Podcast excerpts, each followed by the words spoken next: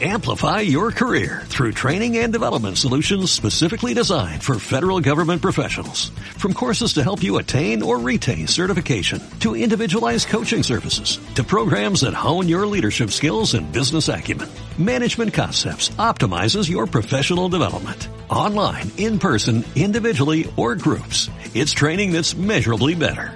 Learn more at managementconcepts.com. That's managementconcepts.com.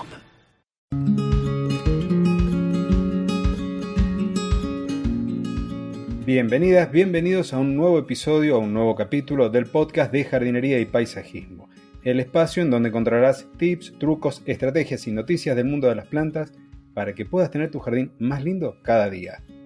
Hoy es uno de esos episodios muy especiales para mí porque es una entrevista y del otro lado de la cámara tengo ni más ni menos que a una ingeniera agrónoma que me hizo alucinar con su trabajo. Ella es Leila Alcalde y nos va a contar un poco a qué se dedica que te va a sorprender. Bienvenidas Leila, un gusto tenerte aquí en el podcast de jardinería y paisajismo.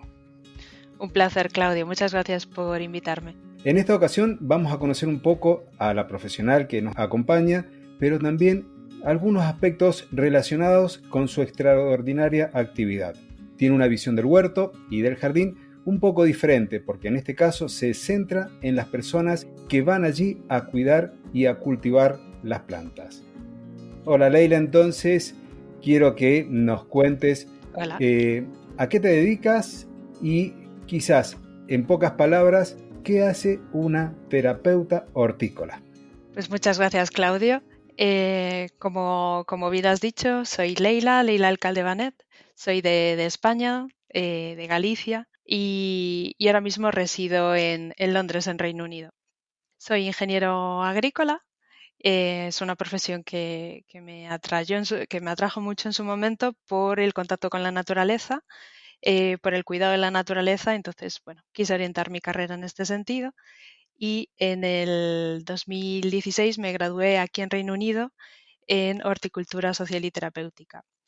Eh, es una carrera profesional que, me apasiona y combina a la perfección mis dos intereses, lo que es la naturaleza, el huerto y el enfoque social que, puedo ofrecer. Y bueno, también soy cofundadora de la Asociación Española de Horticultura y Jardinería Social y Terapéutica, porque me interesa que esto también se pueda desarrollar en mi país. ¿Qué hace una terapeuta hortícola? Pues una terapeuta hortícola lo que hace es utilizar el huerto y el jardín como, medio para mejorar la salud y, el bienestar integral de, la persona a través de tareas habituales que se suelen hacer en el huerto o en el jardín. Lo que hacemos es, eh, a través de esas tareas, mantener o mejorar las habilidades de, la persona. Pero bueno, habría que estudiar caso por caso según lo que queremos eh, trabajar, los objetivos que queremos trabajar con esa persona. Bien, ¿y cómo fue que pusiste, porque la profesión, el ingeniero agrónomo o el ingeniero agrícola, tiene un abanico muy amplio de cosas para hacer. Por lo menos en Argentina tenés algunas universidades que tienen una formación más agrícola, otra un poco más ganadera, pero siempre enfocado a las plantas. ¿Cómo fue que pusiste tu mirada específicamente en lo que es el huerto terapéutico? A mí eso es lo que me llamó la atención porque una cosa es cultivar y otra es hacerlo con ese contacto con la gente. ¿Cuál es la esencia de esa conexión allí? Es, muy oportuno lo que comentas porque cuando estudiamos en la universidad estamos enfocados a una producción eh, a gran escala y en ningún momento se tiene en cuenta el uso social, ¿no? Que se, eh, y un uso como como más particular, a un ritmo mucho más tranquilo de, al que nos tiene acostumbrado el, ritmo habitual de un ingeniero agrícola, ¿no? Trabajando en una empresa eh, hortícola, por ejemplo. Pues aquí se combinan pues dos aspectos que, ya venían en mí, ¿no? Uno es, eh, a mí me parecía eh, apasionante la idea de, de, poder ayudar a otra persona y esto lo descubrí pues estudiando en un colegio religioso donde de vez en cuando venían los misioneros y contaban las acciones que realizaban. Y eso me parecía, la verdad, que pues algo muy bonito y, esa idea se quedó ahí.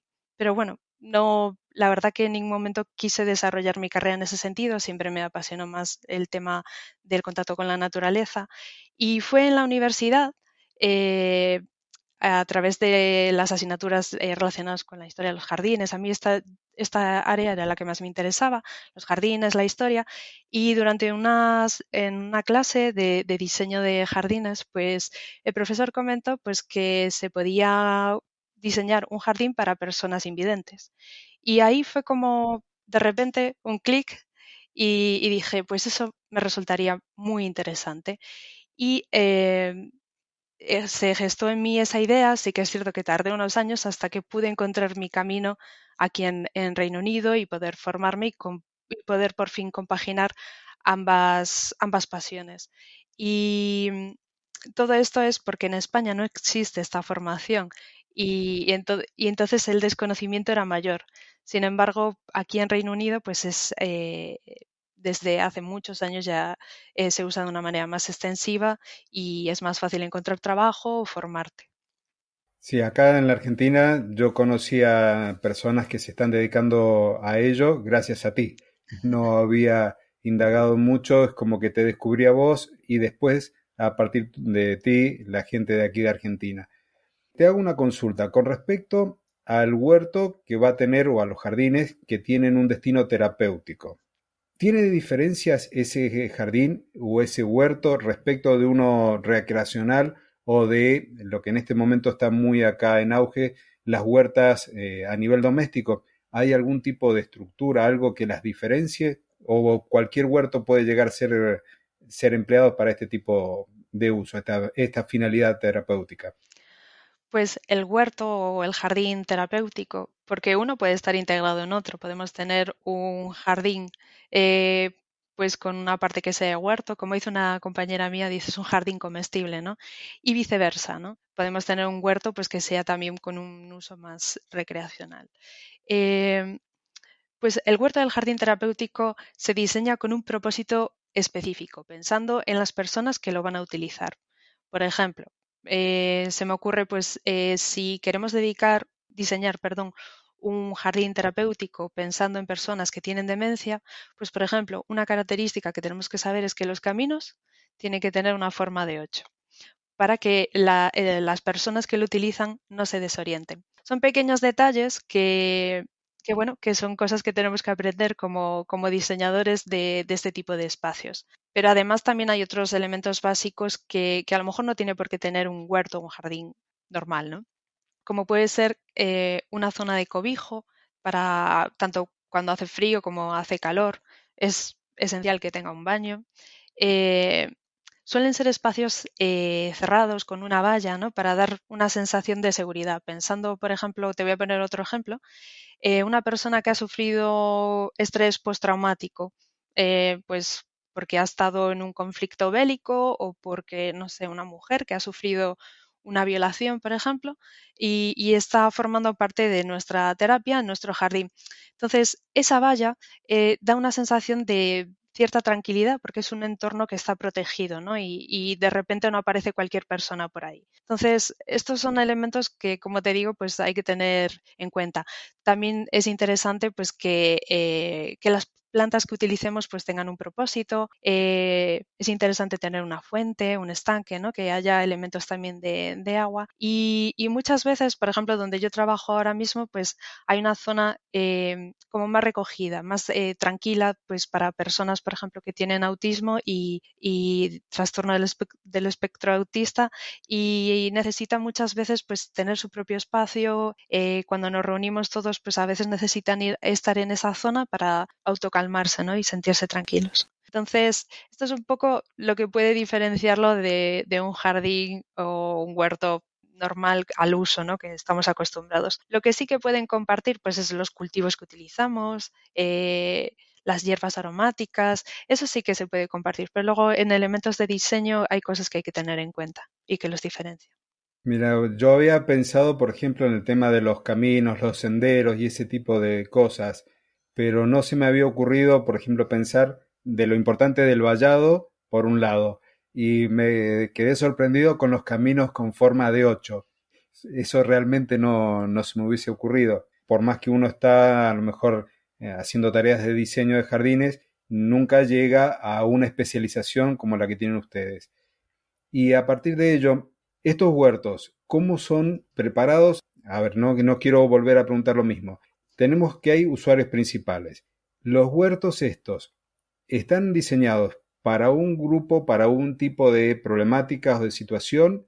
Por ejemplo, un huerto específico para trabajar con personas con problemas de demencia, por ejemplo, y otro para otro tipo de situación como podría llegar a ser el autismo. O directamente son grupos separados de personas como para poder homogeneizar el tema de las tareas, de los trabajos. Porque me decías que hay partes que se pueden compartir, pero hay sectores que tienen una forma muy específica para el trabajo. Entonces, no sé si soy claro con la pregunta o estoy haciendo mucho lío. Estoy apuntando a los usuarios y cómo se trabaja con ellos. Tiene sentido. Em, claro, yo el, jardín o el huerto terapéutico, pensando en personas que tienen demencia, em, ¿dónde se van a ubicar? Habitualmente en centros para personas mayores.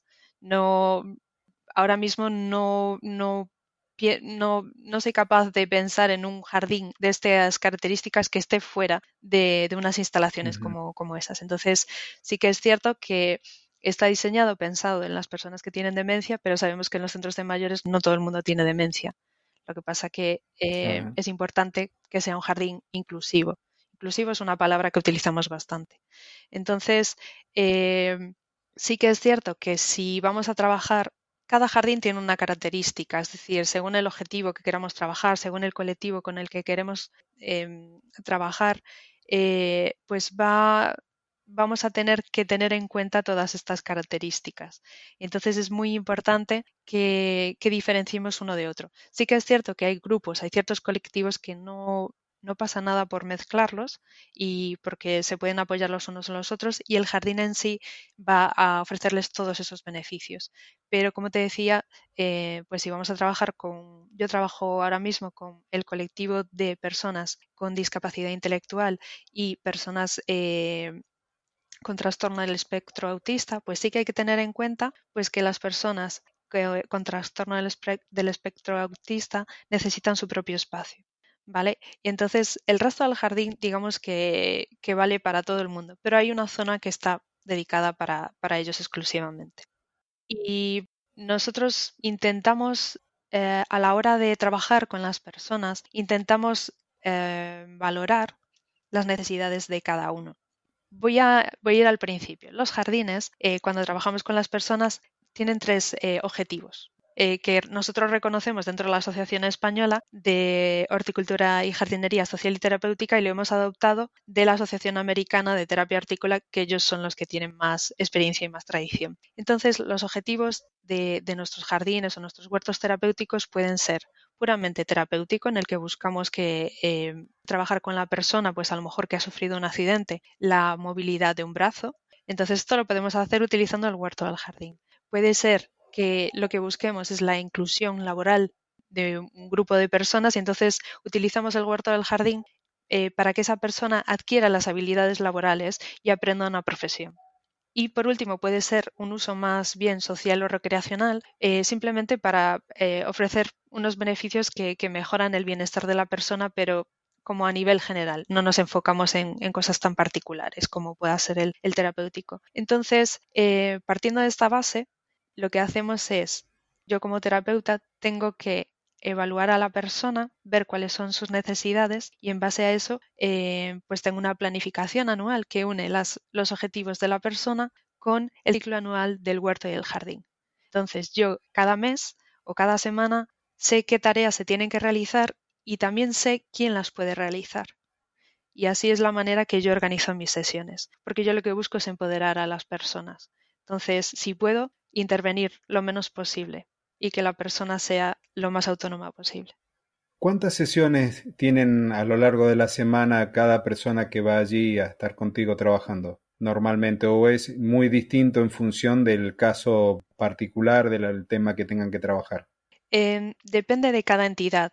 Eh, realmente, yo he trabajado en, por ejemplo, he trabajado en un hospital eh, con personas con enfermedad mental y las sesiones eh, tenían una duración de una hora pero donde estoy trabajando ahora mismo, las sesiones son en torno a unas cuatro horas, con diferentes descansos para la comida, para un café, pero, pero son sesiones que se alargan más en el día. También porque las personas pueden afrontar una jornada tan larga. ¿Y esto se repite una sola vez a la semana o más veces? Depende. Tengo casos de personas que vienen tres veces por semana, eh, otros dos, otros una. Depende, cada caso es diferente. También depende de eh, quién pague por ellos para que vengan a, a este servicio. Y a eso se enlaza justo con la siguiente pregunta de que si habían empresas del ámbito público o privado que estén trabajando con este concepto de la mano tuya, si son todos del ámbito privado, por lo que me decís, me da a pensar que un poco va por ahí.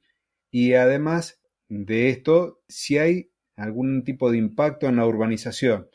A lo que quiero oír es que si hay algún organismo estatal que destine alguna parcela o alguna plaza o algún otro sector eh, dependiente de un municipio, de una alcaldía, no sé cómo se llaman específicamente allí, que diga, bueno, esta hectárea se la vamos a dedicar para este tipo de trabajos y entonces dependen del municipio, por ejemplo, para poder trabajar y de paso le da quizás en algún rincón un lugarcito para que el vecino pueda ir y arrimarse y aprender algo, o sea, una, un impacto más en la sociedad aparte de la gente que está trabajando con ustedes por alguna dolencia, por ejemplo. Decirte que hay empresas públicas y privadas. Eh, yo, por ejemplo, ahora mismo estoy trabajando para lo que podríamos considerar una entidad, una ONG, eh, que tiene una inversión tanto pública como privada. Y en la zona donde está ubicado el proyecto donde trabajamos es, es público, entonces dependemos del ayuntamiento.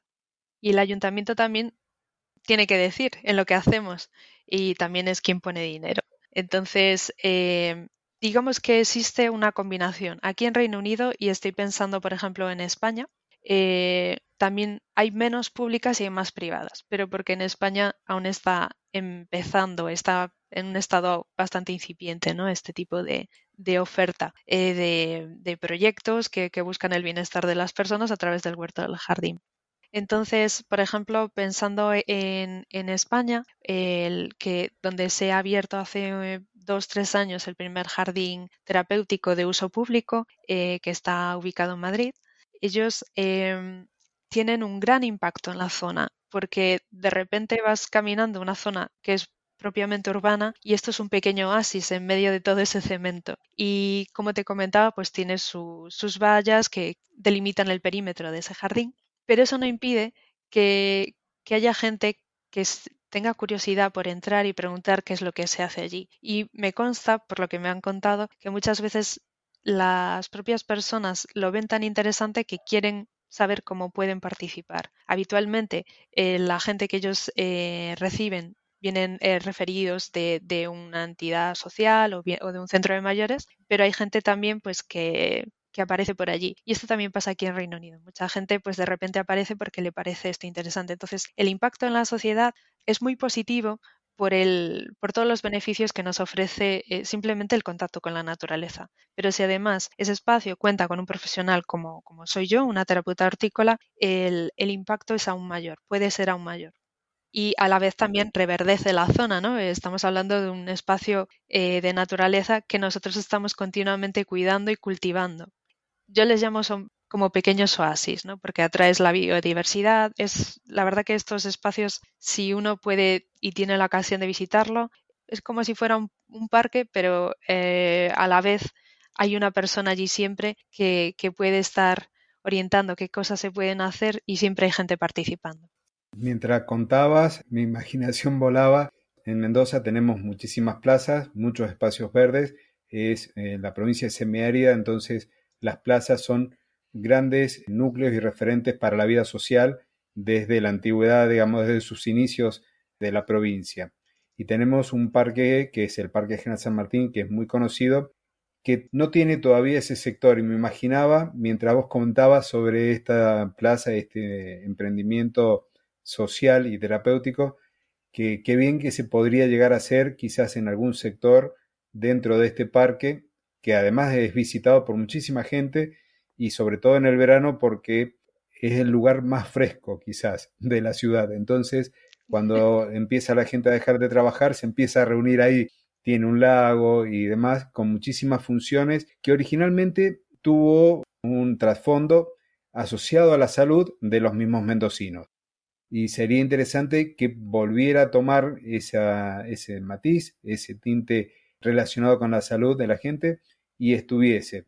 Y el hecho de que hubiera una persona en el lugar me hace acordar a mi niñez, las plazas tenían un encargado, una persona conocida como placero, que era el encargado de cuidar esa plaza. Hoy pasan una vez al día regando con camiones cisternas y pocas veces se ve a alguien en la plaza trabajando sobre los espacios verdes. Y es algo que sería más que interesante, sin duda que debe ser difícil de, afrontar para cualquier municipio o alcaldía tener gente especializada en esos espacios. Pero realmente si uno pone la balanza en los beneficios, creo que termina saliendo barato, que es algo económico. Quiero contarte un, pequeño detalle de aquí en Reino Unido se ha valorado cuánto se ahorra la sociedad por cada persona que participa en, un proyecto de, este tipo. No tiene por qué ser solo relacionado con la naturaleza. Aquí hay desde hace pocos años lo que se llama la receta social. Entonces el médico en vez de recetarte eh, una medicación, o puede recetarte la medicación, pero a la vez también puede recetarte eh, esta receta social, valga la redundancia, eh, en el que se busca qué intereses tienes y, bueno, centrándonos en los proyectos que están orientados al contacto con la naturaleza, lo que se ha visto es que por cada libra que se invierte en un proyecto de estos, el retorno a la sociedad es en torno a 7-8 libras, con lo cual se está ahorrando dinero. Lo que pasa que este impacto se está viendo aquí y poco a poco se está trasladando a otros países. Así que yo creo que es cuestión de tiempo que, veamos proyectos de este tipo en, nuestros países de una manera más habitual. Esperemos que se invierta mucho. Eh, te hago una consulta a partir de las charlas que hemos tenido en otro momento. Una persona que ha estado trabajando contigo, con el grupo de especialistas, y ya hizo todo el trabajo que tenía que hacer y tiene podríamos llamarlo de alguna forma el alta, el alta terapéutica. Sé que hay casos en donde siguen trabajando, que hay como un proyecto post a ese proceso de, trabajo, que tiene un impacto netamente también social. ¿Nos podés contar un poquito sobre esas experiencias? Yo la verdad que con pocas personas he trabajado que tengan el alta. Eh, bueno, sí que hay personas que tienen el alta, ¿no? Porque, por ejemplo, pensando en el hospital, pues había personas que, digamos que eh, se movían a otro sitio, pues porque ya estaban preparadas.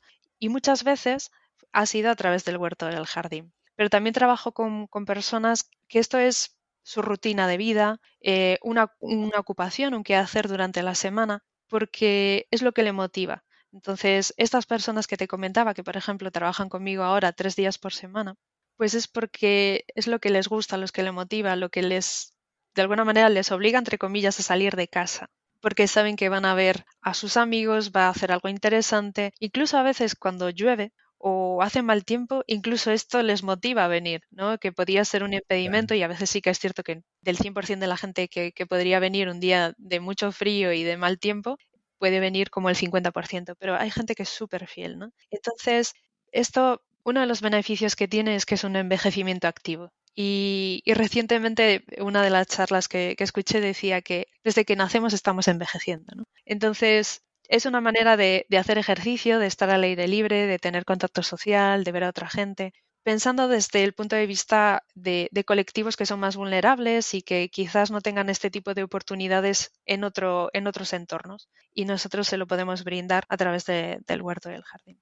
Antes que te haga una consulta con respecto a cómo trabajan desde el punto de vista ya agrícola, cuando hablas de los colectivos, de los grupos de personas, tenía presente imágenes, por ahí trabajan con niños o con jóvenes con adultos como hemos hablado y adultos mayores. En ese tipo de casos, además de ustedes como profesionales terapéuticos, ¿qué otro tipo de profesional está asistiéndolos a ustedes como para encontrarse o para poder solucionar una situación particular, por ejemplo, de un ataque de epilepsia? Se me ocurre, no sé, ¿qué otra persona la tienen ustedes de apoyo? Porque sé que no, o intuyo que no están solas en ese momento del trabajo se los agrupa por edades eh, o por rangos de edades o más que nada por eh, el tipo de necesidad dentro de ese huerto. Respondiendo a lo último que dices, habitualmente es por el tipo de necesidad. Yo trabajo con adultos con edades comprendidas desde los 18 hasta los 60 años. Y el grupo es, es mixto. Lo que intentamos es que el grupo sea homogéneo. No puedo tener un grupo de 10 personas, por ejemplo, eh, que necesiten que yo esté aquí se dice uno a uno, ¿no? Es decir, hay gente que necesita mucho apoyo. Entonces yo no puedo tener 10 personas que necesitan mucho apoyo, porque para eso necesito más gente trabajando conmigo. Idealmente el la ratio eh, es de dos usuarios por, por terapeuta, aunque yo diría que puede ser hasta cuatro con un terapeuta dependiendo de las necesidades de cada persona. Y por otro lado, eh, ah, se me olvidó lo que me preguntaste, me tienes que que junten muchas cosas. No, era, una era el hecho de que si los agrupaban en función de eh, las terapias o si de las edades, eso ya me lo respondiste. Y la otra tenía que ver con la gente de apoyo que tienen ustedes en el trabajo. Si hay psicólogos, docentes, eh, no sé, enfermeros, que estén a, la par de ustedes trabajando y asistiéndolas también a ustedes, más allá de la gente que está ahí participando de las tareas que ustedes les, dan o les asignan? Em, esto depende mucho de, cada entidad y del objetivo que tengan eh, con respecto al uso del huerto y del jardín. Como te decía antes, si hablamos de un ámbito terapéutico, yo, por ejemplo, trabajando en el hospital, eh, trabajaba en un grupo, en un equipo multidisciplinar con terapeuta ocupacional, psicóloga, psiquiatra, médico. Entonces era un equipo muy completo y mi parte eh, muchas veces era la que más aportaba, porque las personas con enfermedad mental y pensemos que, claro, eh, las sesiones de, con un psiquiatra, con un psicólogo, pues son en, una habitación encerrado, mientras que conmigo estaban al aire libre. Muchas veces no hay un contacto directo, sino que estás trabajando y, a partir de ahí surgen muchísimas conversaciones muy interesantes. Entonces, era muy interesante siempre lo que yo podía aportar a este equipo multidisciplinar.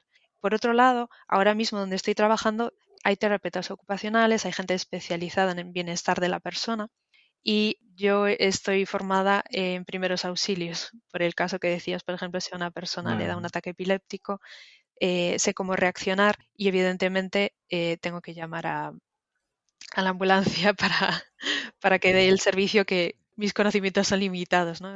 los primeros auxilios, como digo. Pero habitualmente sí, somos, suele ser un equipo multidisciplinar, aunque también es cierto que existen proyectos en el que simplemente están terapeutas eh, o hortícolas o se combina el terapeuta hortícola con el terapeuta ocupacional. Siempre se une la parte sociosanitaria, ¿no? que conoce más a la persona. Porque yo como ingeniera pues no tenía experiencia trabajando con personas hasta que me metí en este mundo.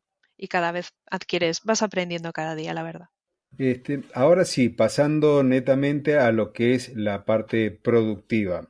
Todo huerto tiene insectos que se alimentan de las plantas, que no son las que nosotros estamos queriendo, no queremos criar insectos, sino que queremos cultivar plantas que estén sanas, que estén lindas.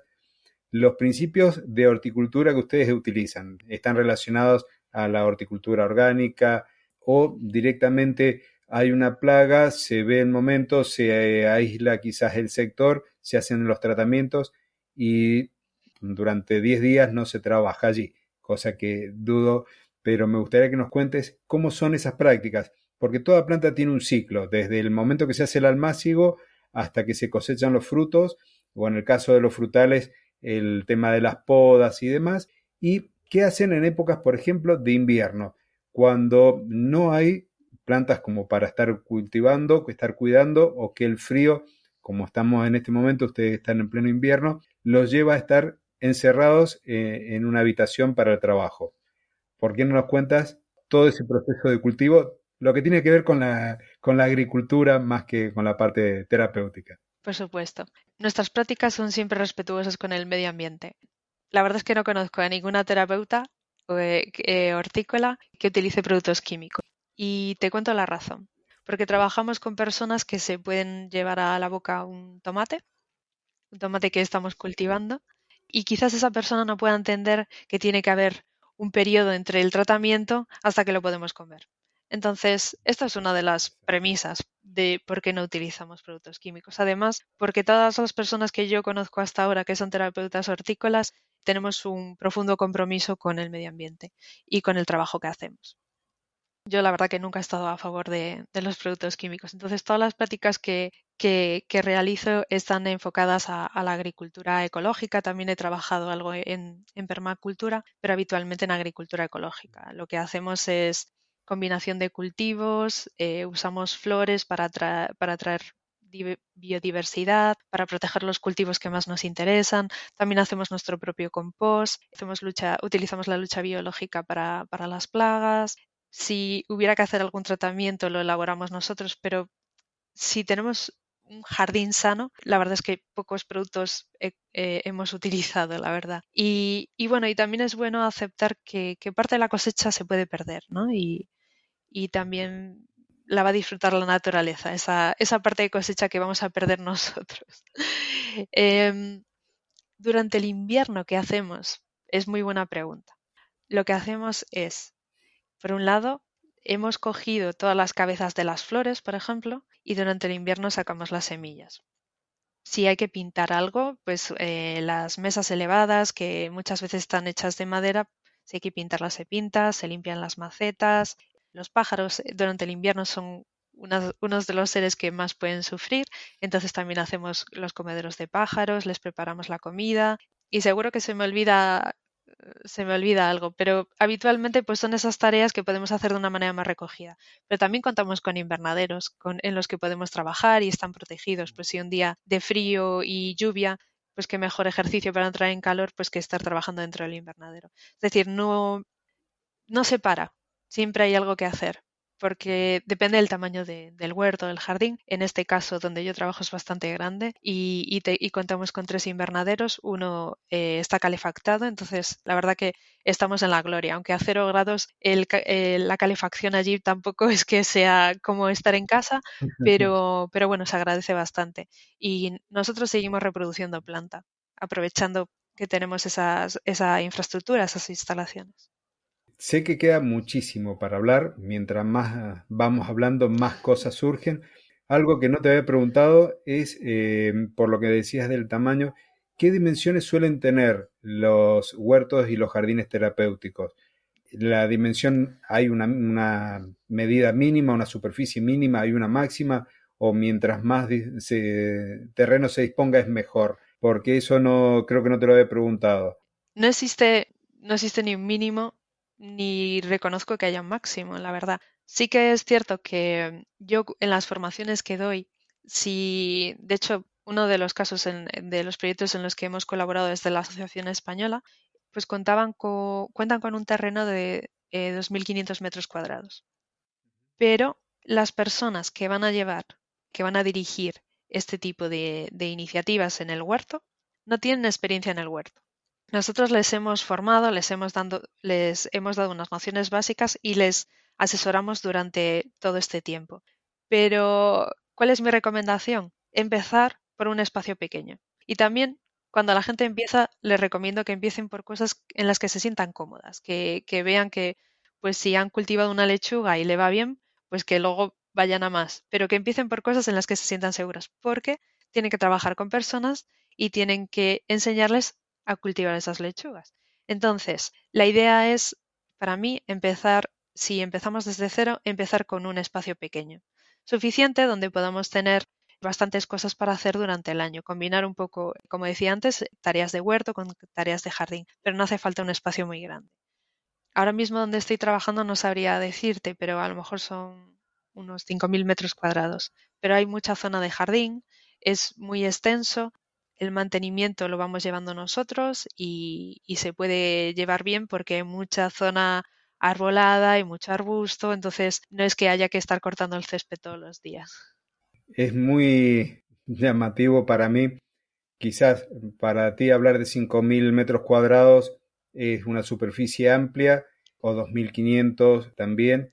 En mi caso nos dedicamos a lo que es la parquización, el diseño, el mantenimiento de áreas verdes de uso domiciliario, básicamente, de uso familiar, y tenemos clientes donde los lotes, las parcelas donde están sus casas, pueden tener 1500 metros cuadrados para la casa y son 800 de jardín. Entonces, otros tienen 2500 y el cliente particular que tenemos nosotros con el jardín más grande tiene 5 hectáreas, para que te des una idea. Entonces, en función de eso, yo lo veo chiquito, la superficie, pero eh, es una cuestión de, óptica. Cuando estabas contando recién esto de las prácticas, de empezar de a poco, de evitar en cierta forma la frustración, yo me acuerdo, tengo muy presente el caso de una de mis clientes que si bien ella es médica, es personal de riesgo por el tema de este, del famoso COVID y su mamá que tiene Alzheimer vive con ella. Era una persona que tenía el jardín como para verlo, para disfrutarlo, no tenía mucho contacto con las plantas porque ella misma decía, planta que toco, planta que se me seca. Y esto de estar confinada en su casa la llevó a empezar a trabajar un poco orientada por las cosas que yo le iba diciendo, de armar su pequeño huerto, pero en macetas. Y a partir de eso, yo iba viendo cómo la vez que la veía, yo visito esa casa cada 15 días, la alegría que tiene esta persona, porque dice, no se me han secado las lechugas, estoy comiendo mi propia lechuga, los tomates cherry, y el hecho de que fue de a poquito, cada vez incorporando más plantas, evitó esa frustración que estaba teniendo. Entonces, parece muy recomendable esto que decís de ir de a poco. Ahora estábamos charlando la última vez que estuve con ella, la mamá le encantaba trabajar con los rosales y ahora es como que se ha retraído mucho y ya casi no quiere salir al jardín. Sale por ahí cuando la vamos a visitar porque somos caras nuevas prácticamente cada vez que vamos. Y eso me lleva a hacerte quizás la última pregunta porque no te quiero robar más tiempo. Aquellas personas que quieren ir dándole a nivel doméstico una vuelta de, rosca, como decimos acá, y darle e, esa posibilidad a que algún familiar o ellos mismos terminen trabajando en el jardín como para conectarse con la naturaleza, poder sobrellevar algún tipo de situación, como en este caso el tener que estar encerrados por COVID, porque si salen a ambientes y se exponen, corren mucho riesgo. ¿Qué recomendaciones les darías a esas personas? ¿Qué es lo que pueden hacer? Bibliografía, lo que se te ocurra. ¿Qué es lo que te parece a vos que sería lo básico como para que ellos puedan iniciarse en este camino? Porque no hay por ahora a la vista muchos lugares donde se pueda hacer terapia hortícola aquí en la Argentina, por lo menos en Mendoza.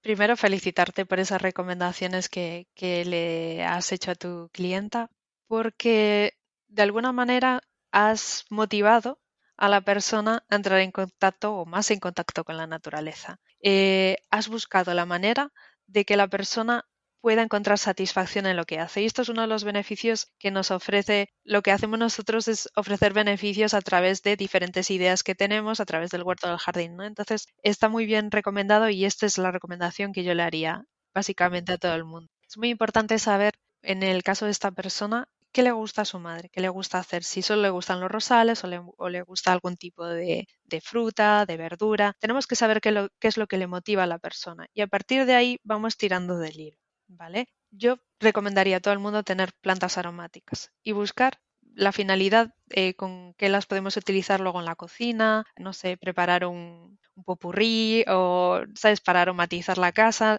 De algo tan simple como, como pueda ser una planta de romero, podemos hacer muchas cosas. Podemos hacer un aceite, podemos hacer, como te digo, algo aromático, podemos cocinar con él. Entonces es cuestión de ver lo versátil que es esa planta, esa flor, lo que vamos a utilizar. Y a partir de ahí, pues eh, dejar que la imaginación vuele y, hacer diferentes cosas. Porque si esa es la planta, la flor que le gusta a esa persona, pues vamos a potenciarlo. Porque necesitamos, en el caso de una persona con demencia, necesitamos conectar con esa persona. Según el estado en el que se encuentre desarrollada la demencia en esa persona, pues puede ser más fácil o más difícil conectar o tener una conversación. ¿no? Entonces, eso es una manera de conectar con esos recuerdos que, se llama reminiscencias, ¿no? Y a raíz de ahí tener una conversación. Yo en mis sesiones con personas, por ejemplo, con demencia, lo que, lo que hemos intentado pues es a, pues eso, empezar con las plantas aromáticas que habitualmente se utilizan para condimentar y decir, pues, ¿y con esto con qué preparas? ¿Qué receta has preparado? Y a raíz de ahí te cuentan un montón de historias y lo que quieren es pasárselo bien, sentirse acompañadas durante el tiempo que sea y esto es un, bueno, pues algo, como digo yo, es muy simple, no es milagroso, pero siempre ayuda.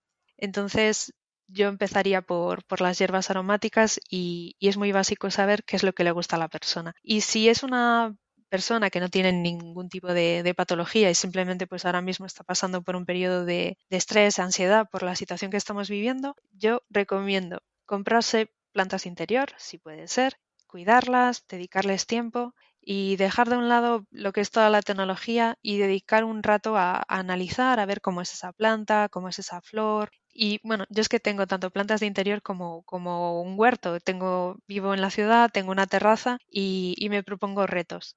Ya he superado la fase en la que me siento cómoda cultivando unas cosas y entonces voy buscando retos nuevos. Y así es como podemos avanzar. Bueno, ahí a lo que decías de las plantas aromáticas, para mí, tanto los perfumes, los aromas y la música son de trasladarme a distintos lugares y a momentos. Así es. Lo primero que fue, hemos puesto el jardín, es un jardín antiguo, todavía quedan dos olivos, tres olivos, perdón, de la época en que fue zona de cultivo, que fue una finca. Hemos puesto hace años romero, también tenemos tomillo, tenemos plantas de curry, orégano, bueno. o sea, aromáticas hay de movida en un jardín cuando vamos armando huertas y la verdad que sí, justo en este caso, esta casa en particular la había hecho la mamá con el papá cuando mi cliente eran niños y de ahí esa conexión con el jardín y se daba básicamente con los rosales y no tanto con los frutales porque se ve que eso evocaba los recuerdos con su esposo que falleció hace muchísimos años. Pero ahora es como que se están retrayendo y poco interés tiene, no logra mi, mi cliente despertar el interés, entonces por eso por ahí te preguntaba, este tipo de actividades no creo que la hayas hecho de agarrar y de uh, iniciar un diálogo a partir de un objeto en particular, como por ejemplo en que usaba el romero ella cuando cocinaba. Al... Así que... Te quería, sí. quería hacer un apunte más. Yo algo que trabajo y siempre recomiendo, sobre todo con personas mayores y que sufren o que tienen demencia, es eh, hacer un cuaderno de campo. Sea la persona más o menos creativa. Es cierto que cuesta motivar a la gente, mucho, en cualquier, cualquier colectivo, cualquier patología. Lo importante es saber que le gusta el huerto del jardín y a partir de ahí, como decía, empezar a tirar del hilo y, y bueno, es importante que tu clienta tenga cierta imaginación y a partir de ahí verá que surgen muchísimas ideas que puede trabajar con una sola planta. Pero el cuaderno de campo puede ayudar también. Bien, le voy a recomendar. La semana que viene estoy con ella, así que sin duda que eso lo, va, lo vamos a charlar. No sé si querés comentar algo más, eh, Leila, sobre alguna temática que, que, consideres que haya quedado ahí media colgada o sin desarrollar.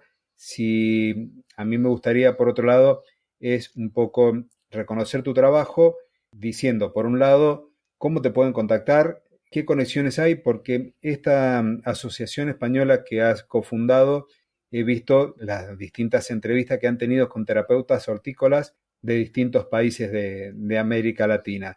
Entonces, si alguien quiere contactarlos a ustedes, si se quiere formar en esto con ustedes, ¿cómo lo pueden hacer? Voy a decir varias cosas porque son muchas preguntas a la vez. Sí, eh, perdón. Primero, hay un, un libro eh, que he leído y que es de fácil lectura que se llama Conéctate con la naturaleza, que si a alguien le interesa, bueno. pues lo ha escrito una persona aquí de España y es uno de los pocos libros que podemos encontrar relacionados con la terapia hortícola o el, la horticultura social y terapéutica, también habla de los baños de bosque. Para las personas que hablan inglés, este libro puede ser muy interesante. Para mí, pues es como básico, siempre estoy consultándolo. Y por otro lado, hay muchos artículos en Internet podéis visitar mi, mi página que se llama vitaminaverde.es donde voy compartiendo experiencias, visito proyectos. Sí que es cierto que últimamente he estado bastante atareada y no he podido actualizarlo. También he hecho entrevistas, entonces esto es un poco mi, mi propósito y mi aportación con respecto a nuestro idioma, porque como digo, hay muy poca, muy poca bibliografía en nuestro idioma o investigaciones, cada vez hay más. Entonces sí que por ese lado se puede buscar. También invito a las personas que, a que visiten nuestra página web de la Asociación Española de Horticultura y Jardinería Social y Terapéutica, que es W y son las siglas aehjst.org. Supongo que luego lo compartirás o si no ya lo compartiremos en las todo redes. va a quedar en las notas del episodio, tanto la página web, la tuya, la de vitaminaverde.es, más la de la asociación si querés también puedo llegar a colocar tu perfil de LinkedIn y de Facebook como para que te puedan contactar directamente. Sin problema. Y también a, raíz de que las personas visiten nuestra página web de la asociación van a encontrar un enlace a YouTube y ahí van a encontrar todas las entrevistas que hemos hecho, donde hemos conocido y donde contamos con seguir aportando ir conociendo a profesionales que se dedican a la horticultura social y terapéutica en diferentes zonas de países de Hispanoamérica. Pueden buscarlo también con el hashtag Sabias Conexiones, que es como hemos llamado a este ciclo de, entrevistas. Y he tenido el placer y tengo el placer de compartir esta pasión con, gente que está en, en otra zona del mundo a mucha distancia, pero que cada conversación sé que sabe a poco y siempre pedimos más. Sí, la verdad que cuando uno empieza a charlar con gente que habla el mismo idioma, más allá del castellano, se siente muy bien. Entonces, la bibliografía que has recomendado, tu página web, la de la asociación y demás, todo eso van a quedar en las notas del episodio para que la gente pueda consultarlo y contactarte. Estupendo. No sé si quieres agregar algo más. No, para nada. Te agradezco entonces enormemente que hayas estado acá y esperemos poder contar con tu participación en un futuro. No sé si, si será posible. Por supuesto que sí. Yo te agradezco tu sensibilidad y por, por, este tema y por compartir y visibilizar el trabajo que, que, realizo y que realizan como yo mucha gente que, que se dedica a la horticultura social y terapéutica. Así que muchas gracias Claudio por, por haberme invitado y, aquí estoy para, para una nueva entrevista o para una mesa redonda, para lo que tú quieras. Gracias. Bueno, hasta aquí ha llegado el episodio. Muchas gracias. Nos estaremos encontrando entonces en el próximo episodio del el podcast de jardinería y paisajismo.